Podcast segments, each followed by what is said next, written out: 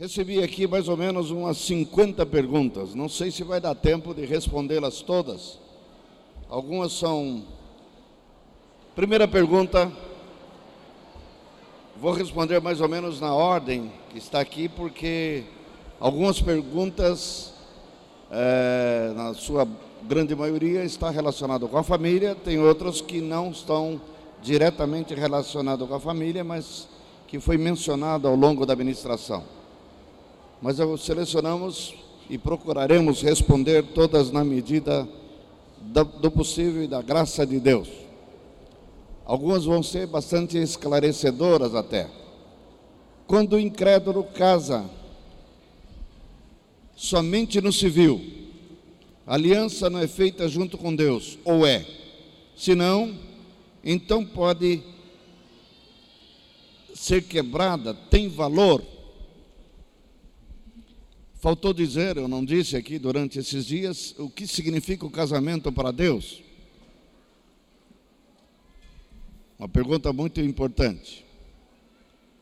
Na verdade, o casamento bíblico desconhece duas coisas. Quando eu estudei esse tema, eu estava aqui em Porto Alegre ainda, muitos anos atrás, eu fui para o Rio em 83 e eu cheguei a descobrir uma coisa muito interessante, que o casamento civil, na forma que nós usamos hoje, é um casamento extremamente moderno, não que no passado não havia alguma forma de contrato, mas o civil passou a existir a partir da Revolução Francesa, 1792. Depois da Revolução Francesa, passou a entender que o cidadão pertence ao Estado um pouco antes de 1792, em 1695, a Escócia e a Inglaterra faziam casamento civil. É os registros que temos. Quer dizer, é algo bastante recente. Mas quando eu pesquisei, por exemplo, no Código de Hammurabi, que eu mencionei aqui, 1700 anos antes de Cristo, eles já tinham a prática do casamento feito com alguma forma de contrato. Quando a Bíblia fala de Moisés, diz dele carta de divórcio, ou repúdio, nem é divórcio, era algo escrito, era um papel, um documento escrito. Mas na forma nossa hoje, atual, moderna, o casamento civil é exigido pela, pelo governo, pelas leis brasileiras, ou seja, de outro país, e a Bíblia é clara quando diz que devemos sujeição, devemos obediência as leis de nosso país. Em face disso, todo cidadão, todo cristão deve fazer um casamento civil. Mas aí fica a pergunta: é o juiz que casa? Ou é o pastor, ou o padre? E nós podemos pensar que quem casa, a pergunta, quem fez essa pergunta está pensando dessa maneira, que o juiz faz não tem muito valor, porque ele é um incrédulo. Então, casamento que vale é o que é feito na igreja. Aí vem outra surpresa. Casamento na igreja passou a existir a partir do século III, após conversão de Constantino. Até o século III, ninguém fazia casamento religioso. No entanto, nos evangelhos está registrado que Jesus fez o seu primeiro milagre num casamento. Casamento, legítimo casamento. Então, esse casamento que Jesus participou não teve casamento civil, e nem tampouco religioso. Jesus estava lá como um dos convidados, como um qualquer. Ele não chamou determinada hora os noivos, vem aqui que eu quero abençoar vocês. Nada disso aconteceu. Aí fica a pergunta, então, que é o casamento? O que constitui o casamento? Aqui no Brasil, depois da entrada dos escravos, os escravos casavam, para casar tinha que pedir permissão para o seu senhorio, e eles tinham uma prática que seguramente era feita na, na África, entre as tribos selvagens que eles vinham. Pediu permissão, o senhorio dava permissão, o senhor dos escravos dava permissão, reuniam seguramente a senzala num sábado, faziam uma feijoada, possivelmente, e os noivos, reunidos com suas famílias, colocavam um cabo de vassoura no meio do, do quintal, davam as mãos e pulavam o cabo de vassoura. Parece estranho isso. Do lado de cá, solteiro, do lado de lá do cabo de vassoura casado, nós ficamos nos perguntando, mas isso é brincadeira, isso não pode ser casamento. Pois fique sabendo que, do ponto de vista de Deus, isso é o casamento. Por quê? Casamento tem três elementos que caracteriza, biblicamente falando, o casamento. Primeiro delas, voto mútuo. Voto mútuo, quando a gente fala de voto, a palavra voto até não é o mais adequado, é aliança mútua. Tem que fazer uma aliança, um homem livre com uma mulher livre. E isso pode fazer de uma forma é, secreta, só os dois. Eu quero casar com você. Você quer casar comigo? Queremos. Então os dois se comprometem. Daí vem a figura do noivado. É um pacto que um rapaz está fazendo com uma moça, a moça fazendo com o rapaz. Depois chega o dia das do casamento em si, das núpcias, reúne-se, pode ser no civil, pode ser numa reunião da igreja. Acontece o segundo elemento. Qual é o segundo elemento? Testemunhas. O juiz não casa ninguém se não tiver testemunhas, duas testemunhas pelo menos. Pode ser até um estranho que vai passando na rua e pega lá, mas tem que ter testemunha para ter validade aquele, aquele comprometimento. No mundo se diz, não é o papel que faz o casamento. Tem razão, não é o papel. Então vem diante de um rabino, um padre, um pastor ou pastores e declara-os marido e mulher. Normalmente não emite nenhum documento, né? a igreja não faz isso, via de regra. Terceiro elemento que constitui o casamento: união física. E os dois se tornaram uma só carne. Se faltar um desses três elementos, não houve casamento. Exemplo: teve o primeiro, votos mútuos. Segundo, diante de testemunhas, votos públicos. E não teve união física. A mulher se nega a ter relação sexual com seu esposo ele, esse casamento está totalmente nulo, porque ele não se consumou. Vamos voltar ao casal de escravos. Eles pulam o cabo de vassoura, se comprometeram um com o outro primeiro, pularam o cabo de vassoura na frente de todas as testemunhas e vão dormir juntos. Daí os três elementos. Casaram, não tem papel, não houve uma cerimônia religiosa, mas estão casados. Portanto, amados, Alguns podem se perguntar, ah, eles só casaram na igreja. No passado, quando eu era menino, era comum isso. Iam diante do padre e se casavam, e não faziam casamento civil. A pergunta, vale esse casamento ou não? Claro que vale, tem os três elementos: tem um comprometimento mútuo, tem votos públicos e tem união física. Agora estão chamando de casamento uma coisa que não é casamento, a Bíblia chama de concubinato mancebia. O que, é? Um homem e uma mulher solteiros vão morar juntos. Não houve votos mútuos, não houve votos públicos e moram juntos como marido e mulher. E apresenta: esse é meu marido, essa é minha mulher. Não é marido e mulher. O que, que é, biblicamente falando, essa relação? Além de chamar de mancebia ou concubinato, é um ato de fornicação. Deus não aprova. E por que não casaram? Não querem casar, não querem fazer uma aliança, não querem fazer um compromisso que os manterá presos um ao outro enquanto viverem. Quem vai morar junto somente está querendo exatamente fugir da responsabilidade de desposar, para poder a qualquer momento falar: bye bye, fui, não quero mais ficar com você. Não estou casada com você. Então, cuidado. Casamento é algo muito sério, guarde isso. Casamento é uma aliança com papel ou sem papel. A pergunta, a resposta à pergunta: o casamento feito diante do juiz é válido? É válido. Não houve religioso, não importa. Está valendo, para Deus está valendo. Já respondendo qualquer outra pergunta que pode advir, não, mas nós casamos e descobrimos depois que não era da vontade de Deus. Tem uma resposta a essa declaração. Ah, não era da vontade de Deus? Não. Você descobriu depois? Descobri. A resposta é: me deixa brincar. Te fritaste, Galileu. Não vale para você, mas vale para ele. Fui testemunha da aliança que você fez com a mulher da tua mocidade. Não dá para se livrar dela. Amém? Casamento, portanto, é um assunto sério. Feito diante do juiz, vale. Feito diante do padre, vale. Feito diante do pastor, vale. Feito numa casa, uma cerimônia numa casa, diante de testemunhas.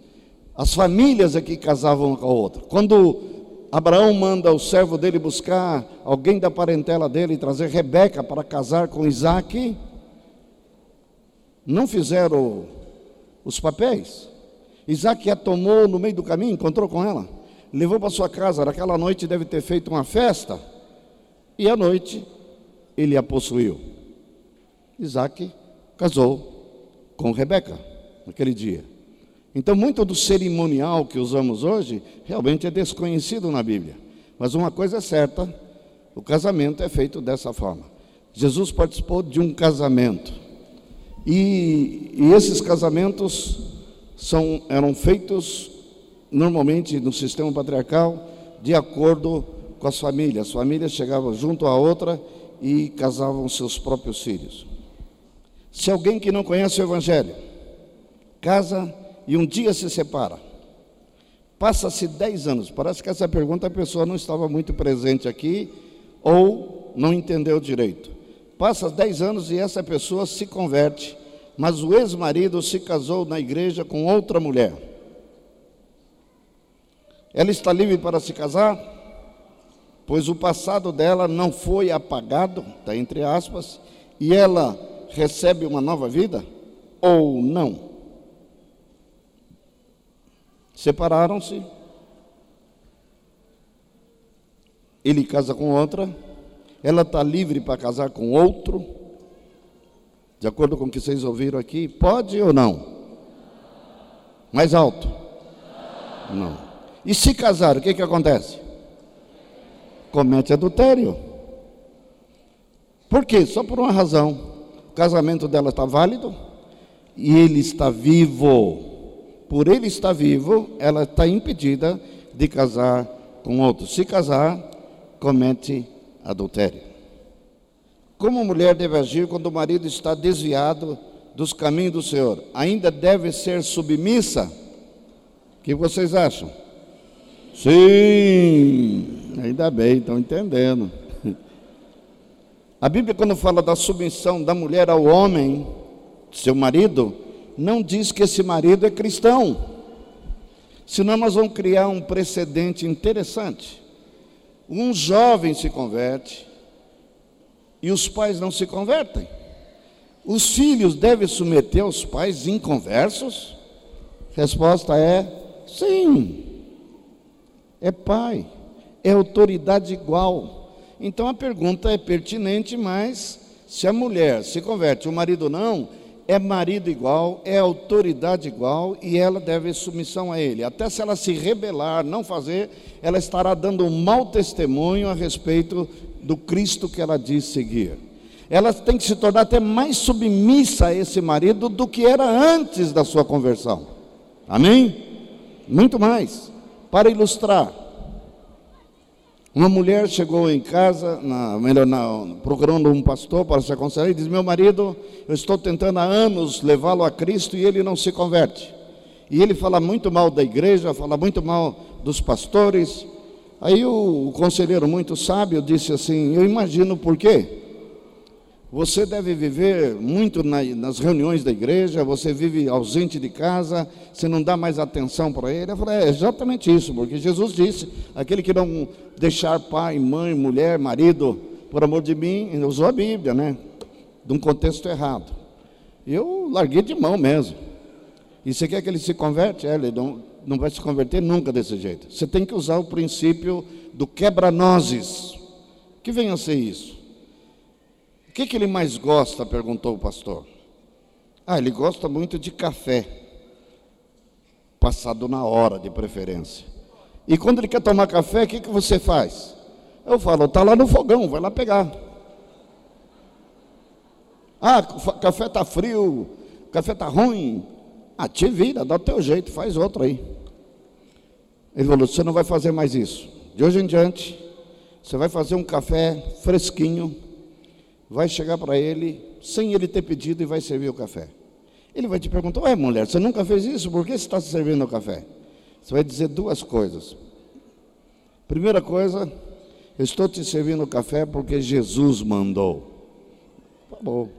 Ele quer que eu te trate bem. Ele quer que minha atitude em relação a você eu seja extremamente agradável.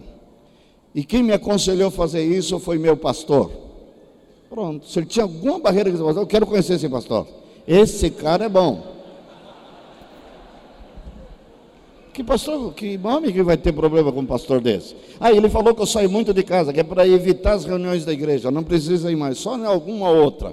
É para eu ficar em casa, fazer a comida na hora certa, ajudar, cuidar da sua roupa, cuidar dos filhos. A casa está abandonada e eu tenho que ser uma boa dona de casa. E parar de te incomodar com o evangelho, porque a Bíblia diz que eu tenho que ganhar meu marido que não obedece a palavra, sem palavra alguma ao notarem o meu comportamento cheio de temor. O marido falou assim: Já me converti? Você promete que não vai mais abrir a boca? Prometo. Milagre do céu, oh, Senhor, Deus do céu e da terra. Quantos anos vem te pedindo isso e ti finalmente me atendeu? Funciona. Funciona.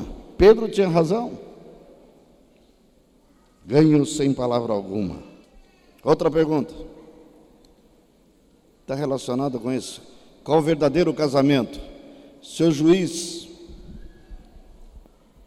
Eu acho que já foi até respondida, né, na outra. Se o juiz homem que casa é o mesmo que separa através do divórcio. Vocês veem a incoerência, né?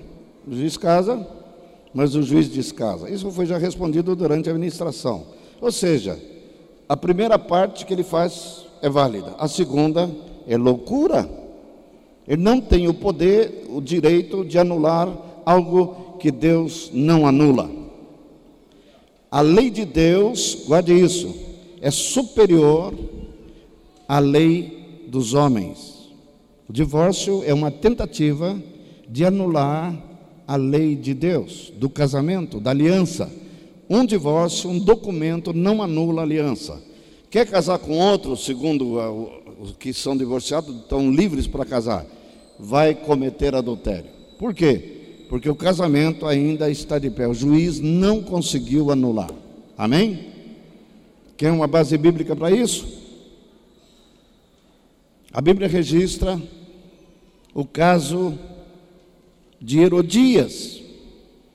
E quem foi confrontar foi nada mais, nada menos que João Batista, que foi chamado por Deus para endireitar o caminho do Senhor. E ele pregava arrependimento. Foi muito ousado, porque ele chega para nada mais, nada menos que Herodes, que era um homem muito, um rei muito bravo, muito violento, matava gente por nada, tanto é que acabou matando João Batista. O João Batista, eu creio que foi publicamente, não marcou uma audiência com ele, olhou bem na cara do rei Herodes e disse: Herodes, não te é lícito desposar a mulher do teu irmão. Ela era mulher de quem? De Herodes ou do irmão dele? Só que a Bíblia registra que ela estava separada do irmão de Herodes e Herodes tinha desposado a Herodias. Ou seja, legalmente ele estava casado. Legalmente ela estava divorciada do irmão de Herodes e legalmente casada. O João Batista ignorou esse, essa situação completamente, porque ele conhecia Deus. Ele era, segundo Jesus, o maior de todos os profetas nascido de mulher.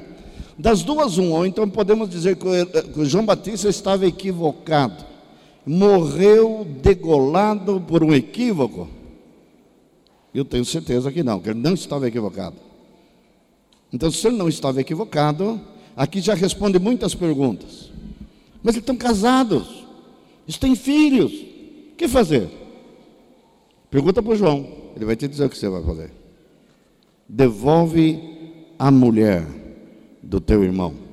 Não te é lícito? E diz que o Herodes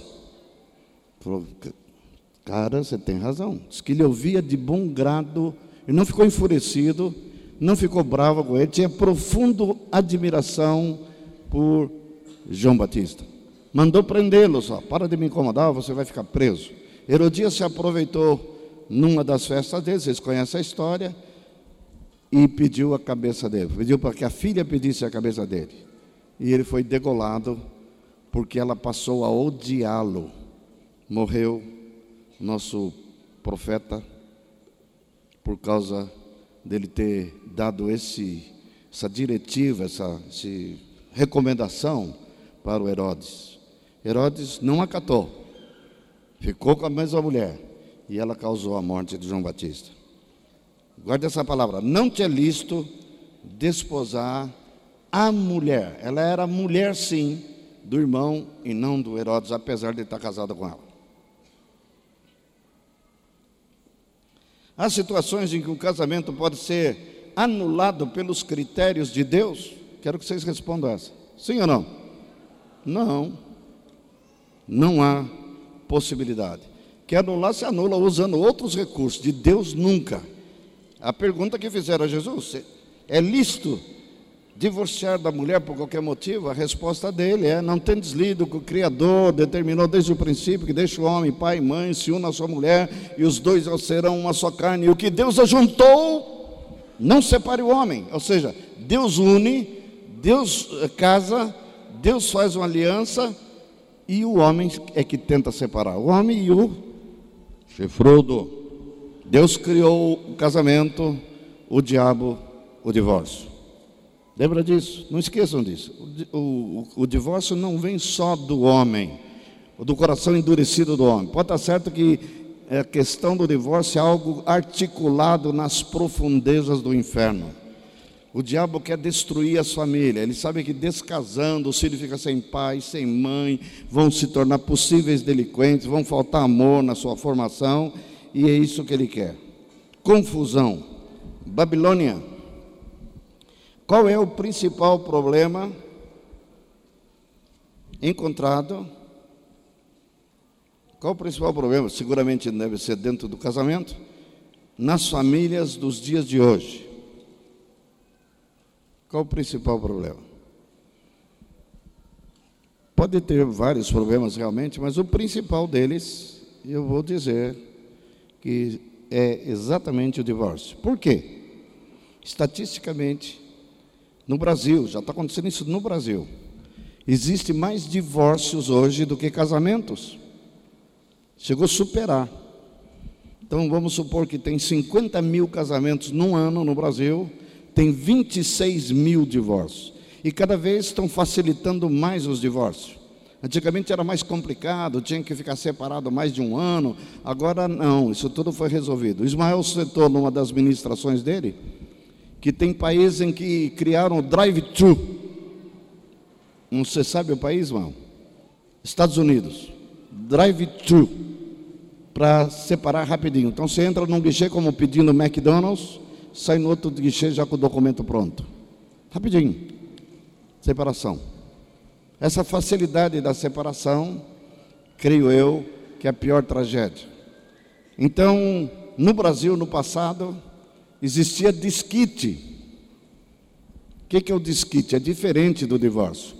O juiz permite o disquite, é uma autorização judicial, jurídica, que permite a mulher separar do marido e o marido separar da mulher, mas eles não poderiam se casar e se casasse, cometia um crime de bigamia. Estaria casando com duas mulheres, não podia. A lei brasileira não permitia o casamento com duas mulheres, o mesmo homem. Bigamia. Então, era permitido separar, mas não podiam se casar. Biblicamente falando, a Bíblia vai até aí. Deus fala para não separar, mas caso venham se separar, lemos lá em 1 Coríntios 7 não se case. Já aconteceu conosco, lá, em, lá no Rio de Janeiro. Uma mulher procurou Ismael, eu estava lá já. Uma irmã, o marido era terrível, era vagabundo, não trabalhava e, e era violento. Não só violento, não era convertido, violento, como usava a violência das na frente dos filhos. Tinha dois filhos, botava o revólver na boca da mulher e disse: Se você chegar amanhã cinco minutos fora do horário previsto por ele, eu te mato. Fez isso inúmeras vezes. O pai dela é um general do exército, na época do SNI. Só que o pai dela não queria intervir por uma razão. Sempre tem uma história assim por trás. O pai e a mãe discerniram que aqueles casamentos seriam uma tragédia na vida da filha, que já sabia o perfil do camarada. E disse: Não case com esse homem, não case, você vai ser infeliz. O que, que ela fez? Casou, eu sou maior de idade, eu vou casar e não quero nem saber, eu gosto dele. Ele não presta, dizia o pai e a mãe. Não. Aí o pai, muito firme, disse assim: Tudo bem, minha filha, você quer casar com ele, você não é mais criança, você casa. Até um detalhe: quando você entrar naquela porta ali, você nunca vai falar de problemas da sua família, do problema que você está tendo com esse homem. Ok? Ela disse ok. Só que o que ela fazia? Quando o cara botava a arma na boca dela, ela vinha chorar para as mães.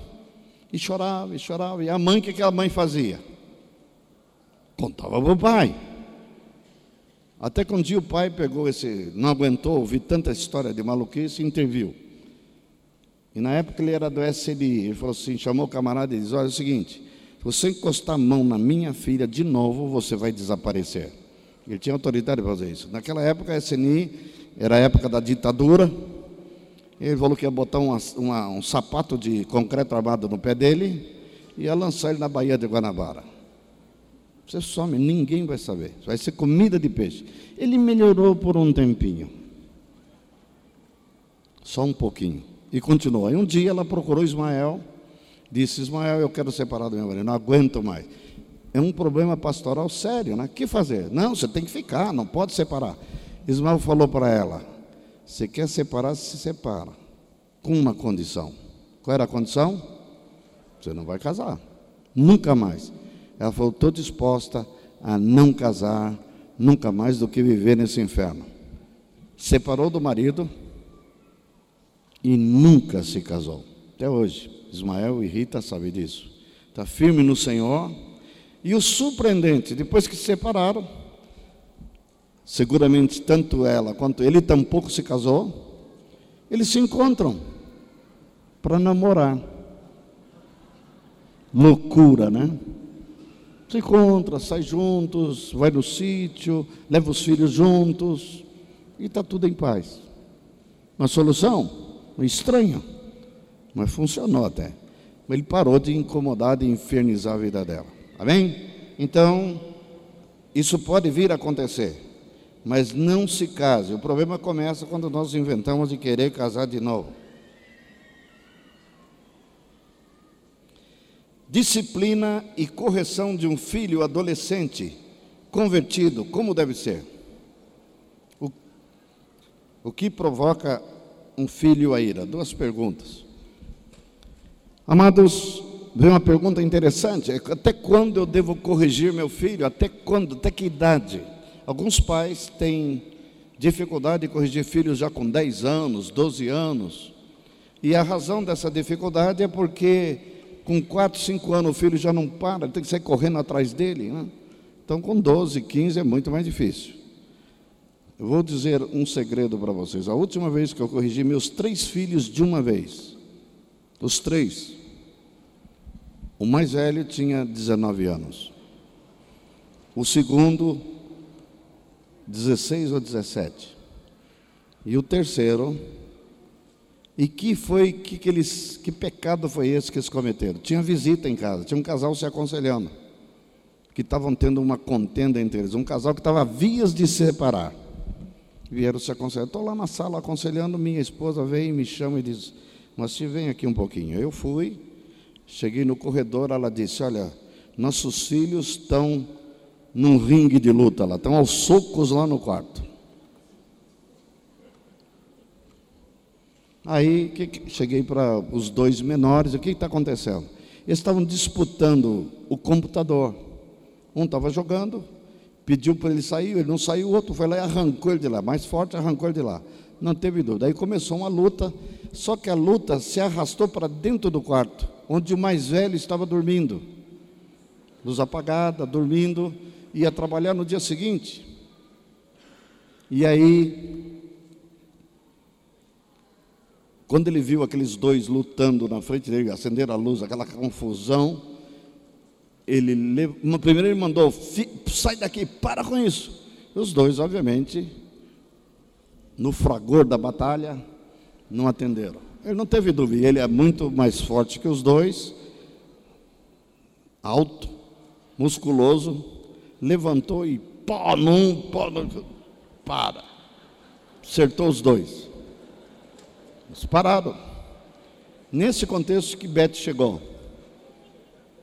Aí eu entrei no quarto, eu chamei o Sandy e o Davi, falei, o que, que aconteceu? Eles contaram a história, eu falei, eu não tinha dito para vocês que nessa casa eu não admito, não aceito que vocês batam um no outro. Se o outro errou, chama teu pai, chama tua mãe que a gente vai corrigir. E não resolver com as próprias mãos. Tudo bem. Então vem aqui que agora nós vamos. Nisso o casalzinho está lá na sala um olhando para o outro. E eu não falo baixo, né? Eles ouviram o que eu falei. Entraram no quarto e só viram as, as cintadas. Fap, fap, 30 cada um. Aí eu, um deles fez uma pergunta. E a pergunta que foi difícil resposta. Sabe o que ele perguntou? E o o apelido do mais velho era Nick. E o Nick, não vai acontecer nada com ele, não? Ele também deu soco na gente. Eu disse, vai chamá-la, por favor. Tecnicamente, ele era a vítima né, dos dois, mas ele descumpriu a lei que prevalecia para todos. Casualmente, o Nick, dez anos antes, eu deixava sempre, quando saíamos de casa, cuidando dos dois menores. E aí um dia, o Sandy veio me contar: quando vocês saem e deixam o Nick cuidando da gente, normalmente ele bate na gente. A gente não obedece ele, ele ripa na chulipa. Eu chamei o Nick e falei: Nick, quando nós deixamos, o papai e a mamãe deixam você cuidando dos menores, não é para você bater neles, você não é pai deles, é para você nos procurar e dar o relatório que aconteceu. E se tiver que corrigir, nós vamos corrigir. Ok? Ok. Não admito que você bata nos teus irmãos.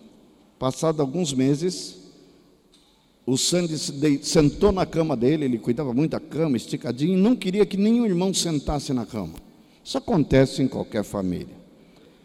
Ele mandou, Sandy, sai da minha cama. O Sandy não saiu, ele pegou o tênis e vap, pum na boca, cortou a boca do Sandy. E o Sandy entra na sala. Olha o que o Nick veio jogou. Por que, que ele jogou em você? Só porque eu sentei na cama dele. Ah, ele fez isso? É. Então é que eu peguei o Marlon, Nick, e dei-lhe uma sumanta. 30 também. E foi aí que eu fiz a lei. Não tinha lei até aquele momento. Fiz uma lei. De hoje em diante, nunca mais você os teus irmãos devem se agredir um ao outro. E se o fizerem, eu vou corrigi-los com muita severidade. Passaram-se anos, ele tinha oito, nove nessa época, então tinha passado no mínimo dez anos, quando surgiu esse entreveiro entre os três, 19, 17 e 14. Talvez alguns pais falem assim, bom, ia passar um sermão, ia ficar por isso. Eu achei que melhor não passar o sermão, passar a vara mesmo. Aí, não preciso dizer para vocês que nunca mais eles se agrediram, fisicamente, nem verbalmente, nada que sabia. Eu falei, não importa a idade de vocês. E o casalzinho, quando entrei na sala, falei, me desculpem, meus irmãos, mas tive que fazer um, um pequeno corretivo aí. Ah, nós ouvimos. E já estamos indo embora, tá? Falei, não, não, espera aí. espera aí.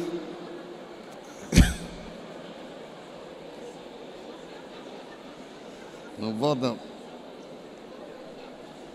Serviu por tabela e se emendaram também. Certa vez eu estava lendo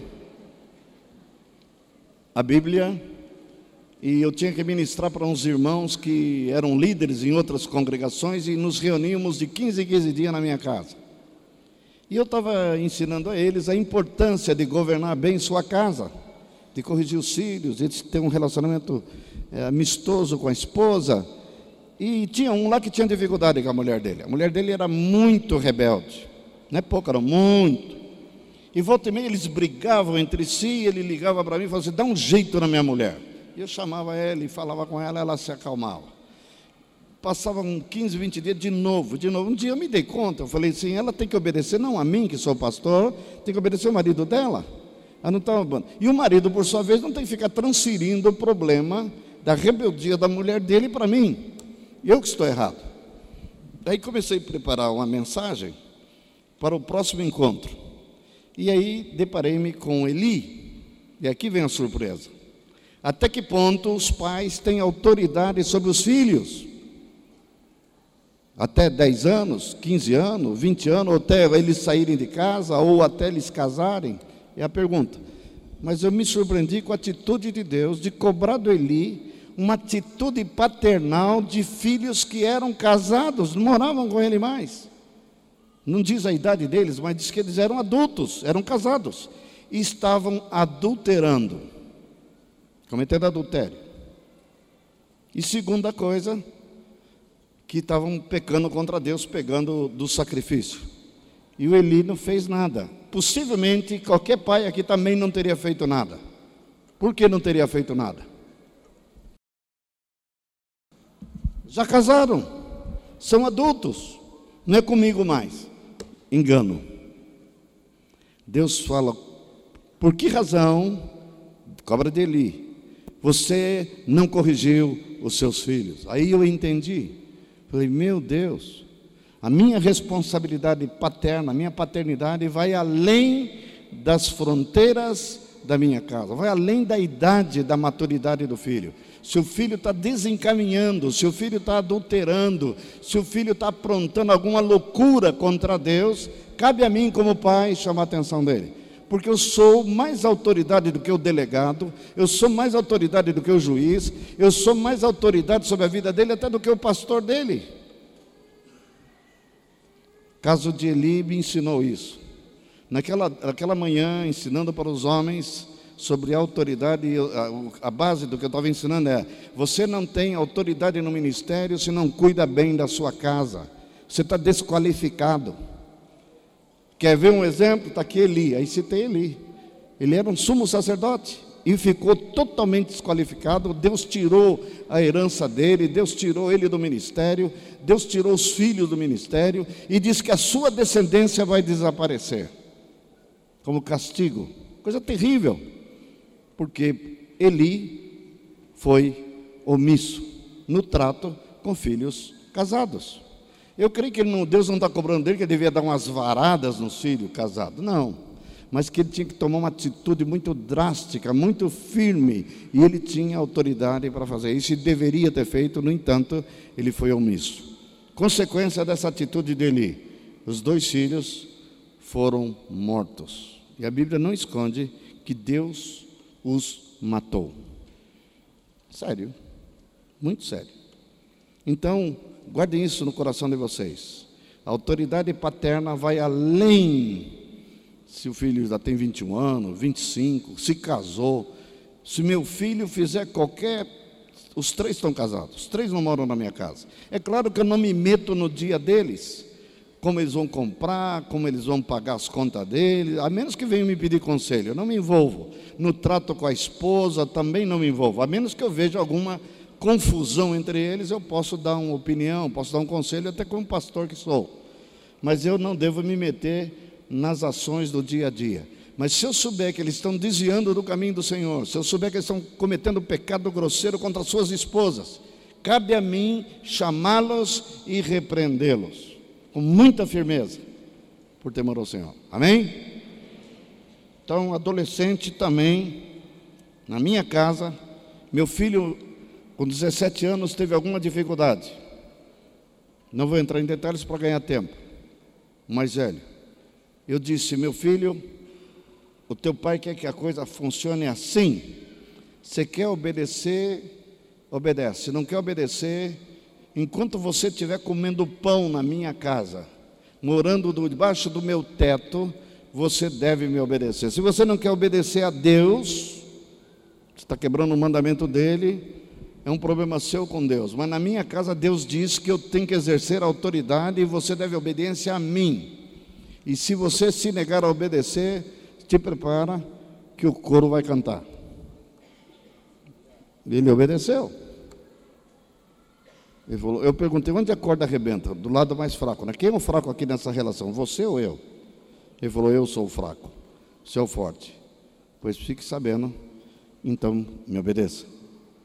Ele obedeceu e foi bênção para a vida dele. Até hoje ele me agradece ter tomado essa atitude tão radical, tão firme com ele. Na época ele estava fazendo a faculdade, tirei ele da faculdade. Faculdade Federal, que é a maior dificuldade para entrar. Botei ele para trabalhar num açougue, de sete da manhã às onze da noite. Eu falei, ah, é isso que você quer, né? Vai ser peão daqui para frente. E um mês depois, falou, pai, me tira de lá, pelo amor de Deus, eu não aguento mais. Falei, então, não é isso que você queria? Não, pai, não, não. Eu prometo te obedecer. Falou, atitudes firmes quando necessário. Eu quero responder um aqui que aparentemente sobre enfermidade. Eu mencionei pela manhã, acho que foi hoje, sobre depressão, né? Eu falei que é uma contradição sermos crentes e termos depressão. Quero fazer aqui uma retificação. Eu não estou dizendo que não é possível ficar deprimido. Até porque hoje se sabe que algumas depressões têm como causa deficiência química no cérebro. Lítio, o organismo produz lítio, mas às vezes em doses tão ínfimas, tão pequenas, que pode provocar depressão. Aí a pessoa tem que fazer uma reposição de lítio para não ficar deprimida. Não estou falando contra a medicação nesse sentido. Ou então, tem uma outra coisa que o cérebro produz, não me lembro o nome, mas que também provoca depressão. Tirando esses casos clínicos, eu estou criticando é de ficar deprimida e buscar solução em tomar medicamentos tarja preta, obviamente até com conselho de médicos.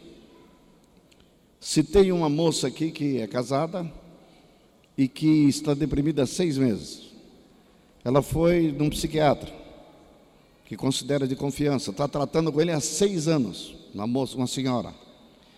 E qual o diagnóstico que ela fez dela? Vocês não vão acreditar. Você é bipolar e você é aquele que tem dupla personalidade. Como é que é o nome? Esquizofrênica. Rotulou ela. Amados, ela não é bipolar, tenho plena convicção, Bete é testemunho, Ismael, Rita, sabe de quem eu estou falando, e ela não é esquizofrênica. Mas ao colocar um rótulo desse, e ela acreditou, porque quem está falando é um especialista. E ela assumiu a identidade de esquizofrênica, assumiu a identidade de bipolar.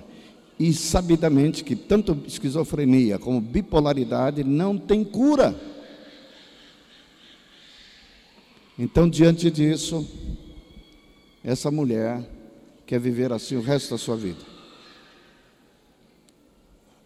a possibilidade de ficar deprimida, a Bíblia fala de dois casos, pelo menos, de depressão. Um deles, nada mais, nada menos do que no profeta, o famoso profeta Elias. Elias foi usado por Deus para enfrentar 450 profetas de Baal. Desafiou eles a descer fogo do céu para consumir o altar do sacrifício. E eles ficaram lá tentando e buscando e se chicoteando e se cortando com faca e nada de acontecer. E o Elias zombando deles. Chama mais forte, grita, porque talvez ele esteja dormindo ou esteja viajando. Zombou, zombou, zombou. Ai do Elias se não descesse fogo do céu. Iam fazer dele o quê? Picadinho. Graças a Deus que ele tinha desafiado e chamado o povo de Israel todo. Hoje vocês vão ver quem é o Deus verdadeiro. Se é Baal, eram os profetas de Baal a serviço de nada mais, nada menos de uma rainha chamada Jezabel, mulher de Acabe. Uma mulher terrível, a pior mulher que a Bíblia registra, Jezabel. Tanto é que você não vai ver nenhuma mulher chamada Jezabel, nem Nero, não tem. Ninguém quer botar o Nero para cachorro. Serve. Para homens, não. Saúl já vi. Saúl dá para quebrar o galho, né? Mas o profeta desafiou e de fato Deus manifestou sua presença, sua glória, descendo o fogo do céu, e ele, para mostrar o desafio dele, que a confiança que ele tinha em Deus, ele mandou jogar água no, nas lenha, água no altar, mandou fazer um, uma vala ao redor do sacrifício e colocou mais água. E desceu fogo do céu, consumiu a oferenda, consumiu a lenha, bebeu toda a água e derreteu as pedras. Esse é o Deus de Elias. Então esse homem não era para ter medo de nada, não era para ficar deprimido, não era nada. No entanto, Jezabel, quando viu que ele matou os 450 profetas, fez um juramento. Manda dizer a esse profeta maluco aí, o tal de Elias, e a mesma coisa que ele fez com os profetas, meus profetas, eu farei com ele. Surpreendentemente, ele não teve medo dos 450 e teve medo de Jezabel. Aí ele mostrou que ele era calça frouxa, né? Com medo. Não devia temer. O Deus dele já tinha provado que estava do lado dele. E ele fugiu. Foi embora. E ele deitou debaixo de uma árvore. Enquanto ele estava debaixo dessa árvore, fugindo de Jezabel, ou tentando fugir, né? Ele disse assim para o Senhor: Senhor, não quero viver mais, eu quero morrer, por favor, me mate.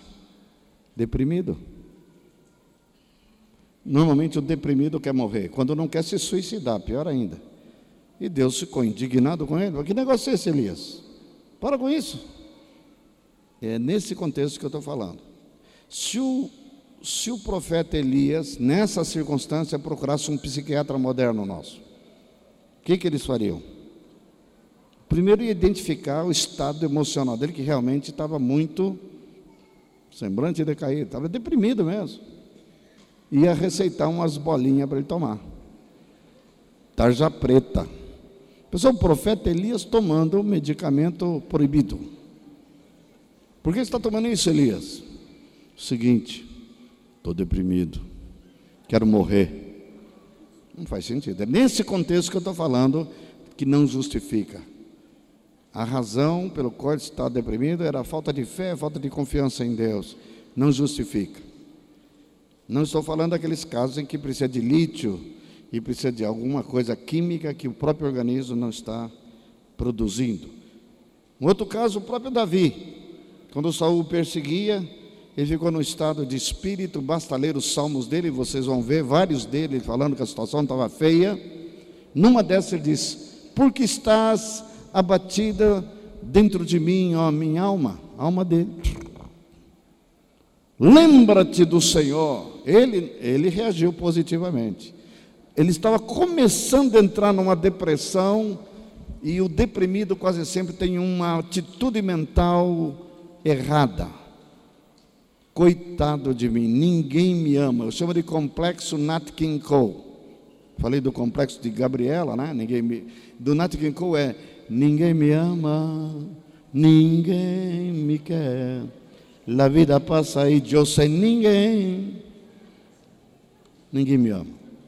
Foi o que o, o que o Elias falou. Sabe o que ele falou para Deus? Estou sozinho, não tem mais ninguém. Todos os israelitas são adoradores de Baal, só eu sobrei. Agora essa mulher quer me matar. Deus falou assim: negativo. Tu não sabe, Elias, mas tem mais sete mil do remanescente fiel que tampouco se dobraram a Baal. Sete mil, só que ele não sabia. Ele se sentia sozinho. Então você pode estar no meio da multidão e ainda se sentir sozinho. O que inicia, o que starta a depressão é eu falar para mim mesmo, coitado de mim. O Davi tinha motivos para falar isso, porque ele está sendo perseguido por Saul, tinha que viver em cavernas, tinha que viver isolado, sem comida, sem água, sem um travesseiro para reclinar, é coisa horrível, meses, dias, perdeu a mulher dele, tinha recém casado com Mical e teve que fugir e o rei malandro, o sogro malandro, Saul, pegou Mical para se vingar de Davi e deu para um outro. para casar com outro. Até a mulher ele perdeu. Como você se sentiria nessa situação? Triste, deprimido. As circunstâncias eram totalmente adversas. A alma fica abatida. Mas ele repreende a alma. Porque estás abatido dentro de mim, a minha alma. Lembra-te do Senhor. A coisa está feia agora, mas o Senhor é bom. O Senhor está comigo. O Senhor prometeu que eu vou ser rei de Israel. Esse rei que está me perseguindo, um dia ele vai sumir de cena, vai desaparecer e eu vou assumir o trono que me está prometendo. Anto, tranquilo, lembra disso. Por isso que Jeremias escreveu: Quero trazer à memória todas as coisas que me dão esperança. Esperança. Minha mãe tinha um provérbio, minha mãe era rica em provérbio, causa que eu chamava ela de Salomona. Ela dizia assim: Não há mal que sempre dure, e não há bem que não acabe. Meu filho, só não dá jeito é a morte. Hoje eu responderia para ela: até a morte dá para dar jeito. Jesus, ressurreição. Tudo tem jeito. A coisa está feia, pode ficar pior. Mas um dia vai terminar. Pode estar certo, vai mudar. Viva um dia por vez, basta o dia o próprio mal. Amém? Basta o dia o seu próprio mal. Nós pegamos o mal de ontem e trazemos para hoje. Muitos deprimidos vivem assim. São ansiosos. E pegamos um futuro que não existe e trazemos tudo para hoje. O que, que Jesus ensinou? Que o passado não existe. Só existe na nossa cabeça como registros históricos. O que você chama de passado é a soma de todos os hoje que você viveu. O que você chama de amanhã, futuro. Quando o amanhã chega, o que, que ele é? Hoje todos nesse salão, só vive um dia por vez. E só vive num compartimento chamado hoje. Ontem não existe e amanhã tampouco, a não ser em termos de conceitos mentais. Então, se você viver bem o dia de hoje, tratar dos problemas relacionados com hoje, você vai viver bem. Estará resolvendo o problema de ontem, especialmente os de amanhã. Eu vivo, aprendi a viver um dia por vez. Minha esposa é testemunha disso. Não esquento a cabeça com nada, a não ser com os problemas de hoje. Qual o meu problema? Qual o meu encargo hoje? Fácil. Estar aqui fazendo algo que eu gosto muito, muito agradável. Estar com os irmãos, ministrando a palavra do Senhor. Esse é o meu problema. E é problema? Só. E vivo isso. Por que, que eu tenho que viver isso? eu não sei do amanhã. Amanhã eu posso estar morto já. Por que, que eu vou esquentar com um problema? Onde eu vou passar o Natal esse ano? Está tão longe. Não sei. Não é importante. Será que Jesus vai voltar em 2015? Pode voltar, pode não voltar, não, não é importante isso. Não me afeta hoje. Viva hoje, viva um dia por vez e você não vai ficar ansioso nem deprimido. Você pode observar que as pessoas deprimidas, a mente delas é um saco cheio de bagulho, de coisas terríveis, pensamentos, e na maioria das vezes colocada por demônios. Não estou dizendo que isso pode generalizar, mas é uma mente passiva, uma mente não renovada. Se nós renovarmos a nossa mente pela palavra de Deus, o diabo não penetra, não toca, não injeta pensamentos. Por exemplo, Pode o diabo colocar um pensamento. Saia dessa igreja porque ninguém ama você. Isso não vem do seu coração. Vem do diabo. Ninguém ama você, é verdade? E se você acreditar nessa mentira, você vai embora. Eu sei de irmãos que já foram embora, com um conceito errado. Essa igreja é problemática, essa igreja não presta. Não acredite nisso. Não é verdade. Vocês são santos do Senhor. Se tem uma igreja boa, é a igreja do Senhor. Vocês fazem parte dela. Tem problemas? Tem. Tem homens débeis e mulheres débeis? Tem. Mas faz parte. Eu dizia, disse isso para muita gente. Minha mãe dizia que não se convertia porque tinha muitos hipócritas na igreja. Que o dia que ela se convertesse, ela ia ser aquela mulher. Eu era pequeno, não sabia responder essa colocação dela. Hoje eu responderia para ela o seguinte: na igreja de fato tem pecadores, mas a diferença é que são pecadores perdoados, pecadores que estão num processo de mudança para melhor. Tem falhas, tem falhas ainda, mas estamos em caminho da perfeição, em caminho da glória e seremos apresentados diante dele sem mancha, sem mácula, sem ruga. Amém? A esperança para cada um de vocês. Tem esperança para mim? Tem esperança para todos. Tem pergunta aqui que não tem diretamente a família, mas talvez seja oportuno responder. Perguntaram, gostaria de saber uma definição mais clara para Hades. Hades se fosse traduzido, seria a região dos mortos, ou mansão dos mortos. Não tem palavra equivalente à língua portuguesa, portanto, deve ser Hades. É onde ia, e no Velho Testamento é chamado de Sheol, S-H-E-O-L, em hebraico. Novo Testamento, a palavra é grega, Hades, quer referir a mesma coisa. Jesus esclarece sobre essa região quando conta a parábola do rico e o Lázaro Diz que morreu, foi sepultado e Lázaro foi para o seio de Abraão. Ou, outra terminologia para essa região é paraíso. E Jesus, na parábola, ele conta que é um abismo de um lado ao outro. De um lado ficou o rico, também no Hades, e do outro lado ficou Lázaro. Um tem uma parte mais elevada, porque diz que o rico, ele levantou os olhos e viu Lázaro sendo consolado no seio de Abraão. E disse: Manda Lázaro vir aqui e trazer-me água, porque eu estou com muita sede, sendo torturado nessa chama.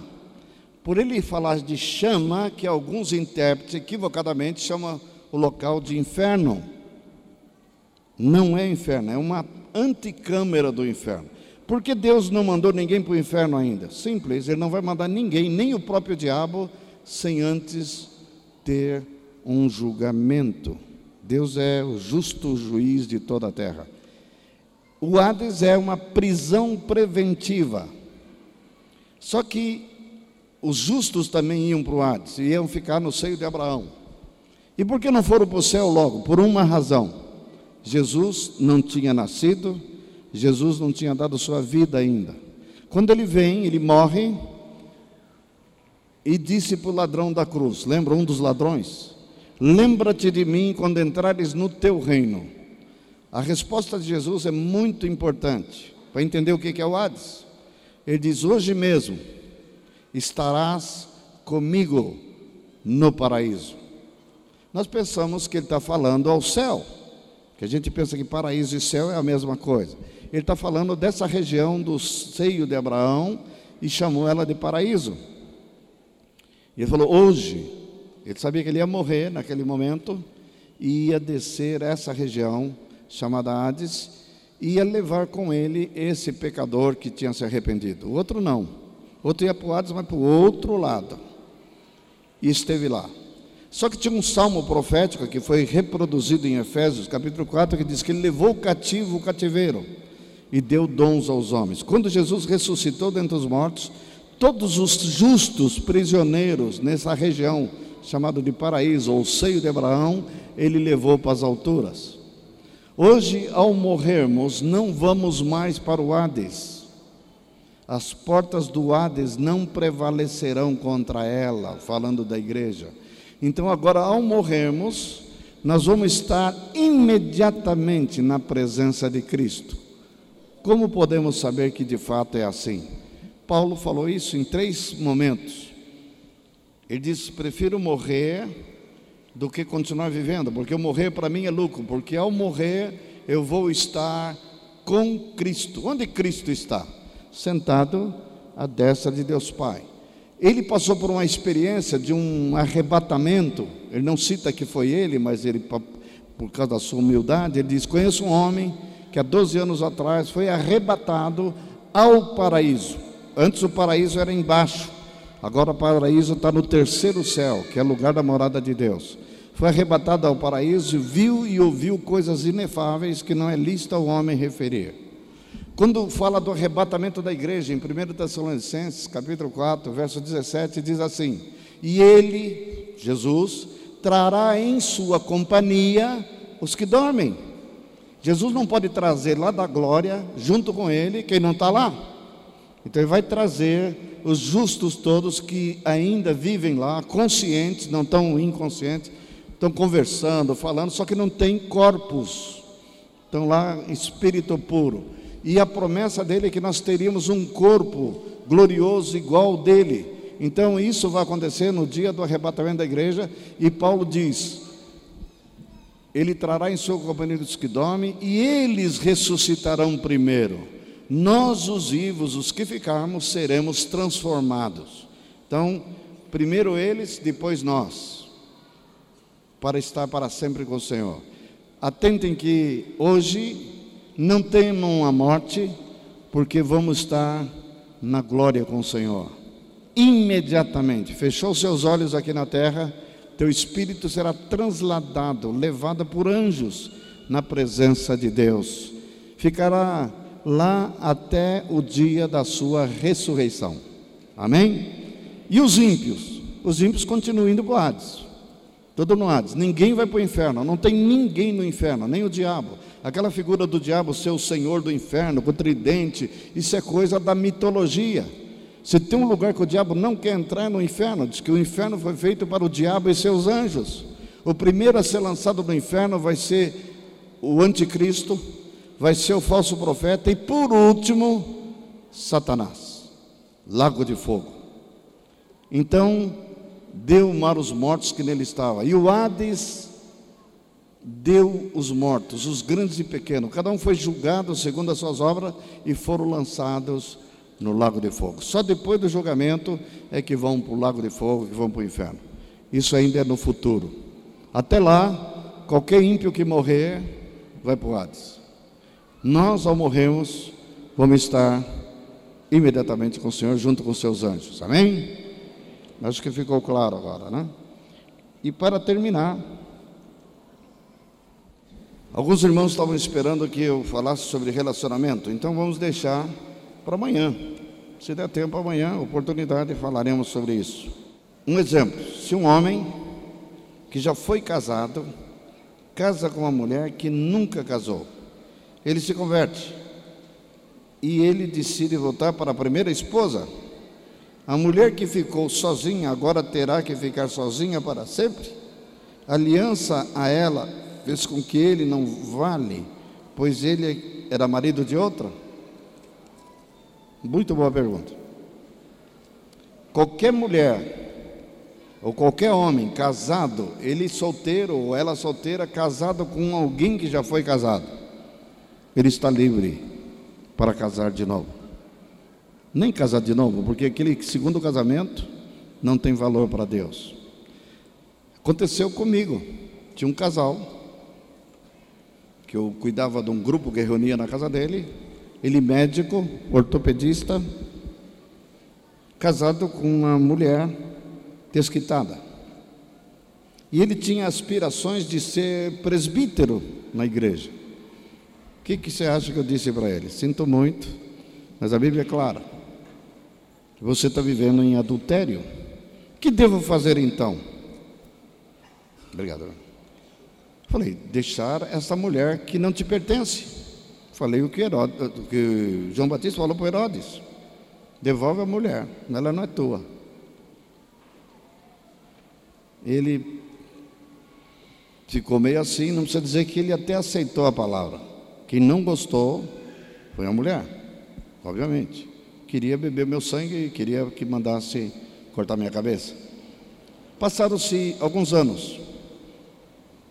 Isso eu dizia publicamente, num retiro que fizemos de casais, ele sentado no primeiro banco, eu disse: eles estão vivendo em adultério.